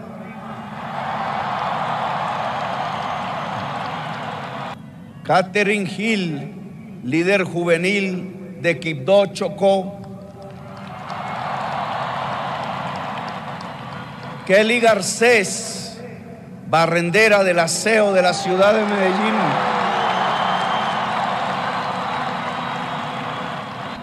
Rigoberto López, campesino cafetero de Ansermas, Anserma Caldas. Iván de Jesús Londoño, silletero de Flores, de Santa Elena, Antioquia. Genoveva Palacios, vendedora ambulante en el departamento del Chocó. Muy bien, y ahí tenemos ese primer corte, ¿no? Que ya también habla de, mm, por lo menos la mirada que en el discurso nos propone este nuevo tiempo en Colombia. Evidentemente, creo que muy pocas veces en mi vida, ya tengo unos cuantos años, escuché representado el pueblo en el pueblo. Digo, no solamente nombrar a los visitantes que se consideran ilustres o a los representantes que de alguna manera son jerárquicos, militares o no. En este caso, él habló del pueblo, el pueblo liso y llano, aquel que trabaja todos los días para subsistir. Eso me pareció maravilloso. Dijo la palabra amor, dijo la palabra dignidad, dijo la palabra, repito, pueblo, dijo la palabra que tenemos que recomponer un tejido social. Habló de reforma agraria, por Dios. La palabra reforma agraria tiene una significación, tal vez porque yo soy bastante setentista todavía, porque es lógico que lo sea, que de alguna manera me rememora los mejores tiempos de la lucha por la máxima dignidad, sin duda que sí. Y también sentí que hace mucho tampoco siento, es lo que me decía era cierto, que me estaba diciendo la verdad, que no se estaba diciendo la verdad, que no había engaño en esas palabras como sí sentí, y acá quiero hacer la oposición de lo que sentí cuando habló Sergio Massa. Sergio Massa, ¿a quién le habló, Néstor? ¿A quién iban dirigidas sus palabras? ¿Cuál era el destino? La palabra dólar, la palabra cambio, la palabra no tenemos recursos en el Banco Central, para un Dios llamado mercado, y yo lo veía a él de rodillas, rezando desesperadamente para que ese Dios mercado no se lo, no se lo devore, sería la palabra más exacta. Y uno siente, estas son las personas que representan al pueblo argentino hoy. La mí, yo me sentí profundamente avergonzado, y no quiero exagerar con esto, porque sentí que no solamente, al menos en mi caso particular, y creo que de muchísimos argentinos y argentinas, no nos representa bien así. Ahí aparece la dicotomía. Sí, la única diferencia es que en todo caso sí, coincido en que podría haber un discurso mucho más ligado a- al pueblo, como recién lo, lo representabas vos en, en tu análisis y también en el audio que escuchamos. Cierto es que Massa, si bien sabemos, siempre ha tenido aspiraciones presidenciales, en este momento está en ese otro rol que no es menor, pero bueno, que, que se supone forma parte de una coalición. Y vos decías que Petro hizo hincapié en esto de una segunda oportunidad. Sí, y creo que podemos escuchar eso, por lo que imagino, por tu tono de voz. Sí, y es más, ahí me lo pediste y lo tenés, como suele decirse ahí algún refrán publicitario. Eh, es un poquitito más extenso, son dos minutos y piquito, eh, pero retoma a partir de las palabras de el querido Gabriel García Márquez. Vamos con ese audio entonces. Aquí está como en el recorrido de mi, de mi existencia el pueblo, las manos humildes del obrero. Aquí están las campesinas y las que barren las calles. Aquí están los corazones del trabajo, las ilusiones de quien sufre. Aquí están las mujeres trabajadoras que me han abrazado siempre cuando decaigo, cuando me siento débil. El amor del pueblo y el amor al pueblo, a la gente que sufre excluida. Es ese amor el que me mantiene aquí para unir y construir ahora una nación. Así acababa 100 años de soledad de nuestro querido Gabriel García Márquez. Abro comillas. Todo lo escrito en ellos era irrepetible desde siempre y para siempre, porque las estirpes condenadas a 100 años de soledad no tenían una segunda oportunidad sobre la tierra. Cierra comillas. Los colombianos y las colombianas hemos sido muchas veces en nuestra historia enviados a la condena de lo imposible, a la falta de oportunidades, a los no rotundos. Quiero decirles a todos los colombianos y todas las colombianas que me están escuchando en esta plaza de Bolívar, en los alrededores, en toda Colombia y en el exterior, que hoy empieza nuestra segunda oportunidad. Nos la hemos ganado. se la han ganado. Su esfuerzo valió y valdrá la pena. Es la hora del cambio. Nuestro futuro no está escrito. Somos dueños del esfero y del papel y podemos escribirlo juntos, en paz y en unión. Hoy empieza la Colombia de lo posible. Estamos acá contra todo pronóstico, contra una historia que decía que nunca íbamos a gobernar, contra los de siempre, contra los que no querían soltar el poder, pero lo logramos. Hicimos posible lo imposible, con trabajo, recorriendo y escuchando, con ideas, con amor, con el corazón y con el cerebro, con esfuerzo. Desde hoy empezamos a trabajar para que más imposibles sean posibles en Colombia. Si pudimos, podremos.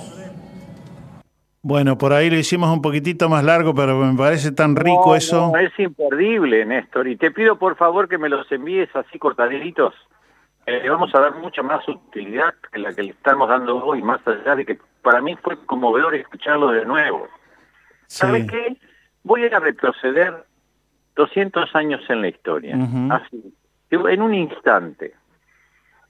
Es aproximadamente en el año 1816, y porque se acerca la fecha del general San Martín, que a mí se me ocurrió buscar qué fue lo que pasó cuando San Martín fue gobernador de Cuyo. Recordemos que Cuyo es Mendoza, Sí. San Juan y San Luis. Entonces digo, en ese momento que estaba en una situación bélica absoluta, una provincia que estaba en una situación delicadísima en lo económico, tenía que mandar la retribución de lo recaudado por derecho extraordinario de guerra a Buenos Aires. Como usted sabe, es lógico. Acá todo lo que usted recauda lo tiene que mandar a Buenos Aires. ¿Qué dijo San Martín? Que no, que no le mandaba nada. Inmediatamente después, desde Córdoba, perdón compañero, que estaba el lugar donde se recaudaba eh, el diezmo de las iglesias de Cuyo, tenía que enviar también una cantidad importantísima de dinero. Y bueno, y, San Martín que dijo que no, de nuevo, mira vos.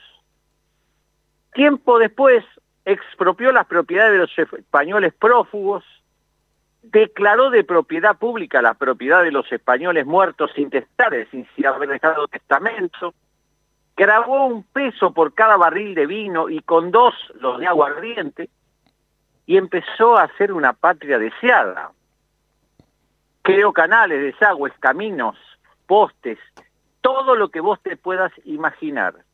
Pero fundamentalmente, lo que hizo y que nadie recuerda fue a las máximas riquezas comprarle un impuesto extraordinario.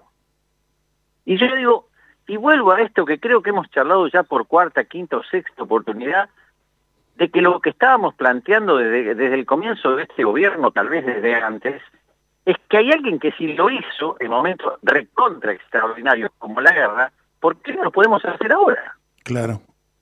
¿Qué es lo que nos impide a nosotros tomar una medida de este tipo? Y San Martín estuvo solamente en la Argentina 12 años. Año 1812, 1824 se fue, volvió en el 29, ni bajó del barco y volvió. No quería mancharse las manos con la sangre de sus hermanos. Y cuando le dijeron reprimir a Artigas, también le dijo que no. Semejante patriota. Y sí, de esas palabritas que fueron quedando muy, muy ahí de, en el margen, en el rincón, ¿no? Tenían lo que hoy diríamos ética, es decir, tenían unos cuantos principios que además los practicaban, no, no los mencionaban como un discurso de ocasión, ¿no? Eh, impresionante, sí. Y, sí, debo, debo, confesar que cuando estaba haciendo el recorte de, del discurso de Petro, este, esto de la segunda oportunidad y ahí el valerse nada más y nada menos que de alguna de las palabras de, García Márquez, eh, digo, suena, suena potente y paradójico, ¿no? En un continente que viene mostrando que el neoliberalismo eh, no quiere, no, no es votado, ha ocurrido recientemente en Chile, donde hay un nuevo gobierno, diríamos, de, corte más popular. Ahora empieza, empezó en Colombia, la probabilidad que vuelva Lula en Brasil. Y bueno, nosotros que, por supuesto, eh, tenemos menguadas las esperanzas, pero también al mismo tiempo la urgencia de que el neoliberalismo no se vuelva a reinstalar, ¿no? Exactamente. Y hay un detalle central, Néstor, sé perfectamente que el tiempo apremia, hay un detalle central. ¿Cómo hacemos para devolverle, repito la palabra, al pueblo la posibilidad de creer en las ideas, creer en los sueños, creer en las utopías, creer en el futuro, imaginarse una Argentina mejor? ¿Cómo hacemos? Porque si vos caminás por la calle, y yo soy la verdad un apasionado de eso, la desazón, la desesperanza, la tristeza están aumentando día a día va más rápido que los precios, mira lo que te estoy diciendo. Sí, sí, bueno, en eso, en eso coincidimos y, y, de hecho uno escucha frecuentemente que, digamos, hay necesidad de tener esperanza, pero al mismo tiempo está difícil también hasta conseguir eso a buen precio, digamos, la esperanza, ¿no? Eh, así que, así que Por bueno. Eso me parecía fantástico que podamos tener esta gotita que para mí es un manantial y para vos también en una patria que parecía muy difícil, que podía conseguir en este momento histórico, pero nosotros nos miremos en ese espejo porque ese espejo es nuestro espejo.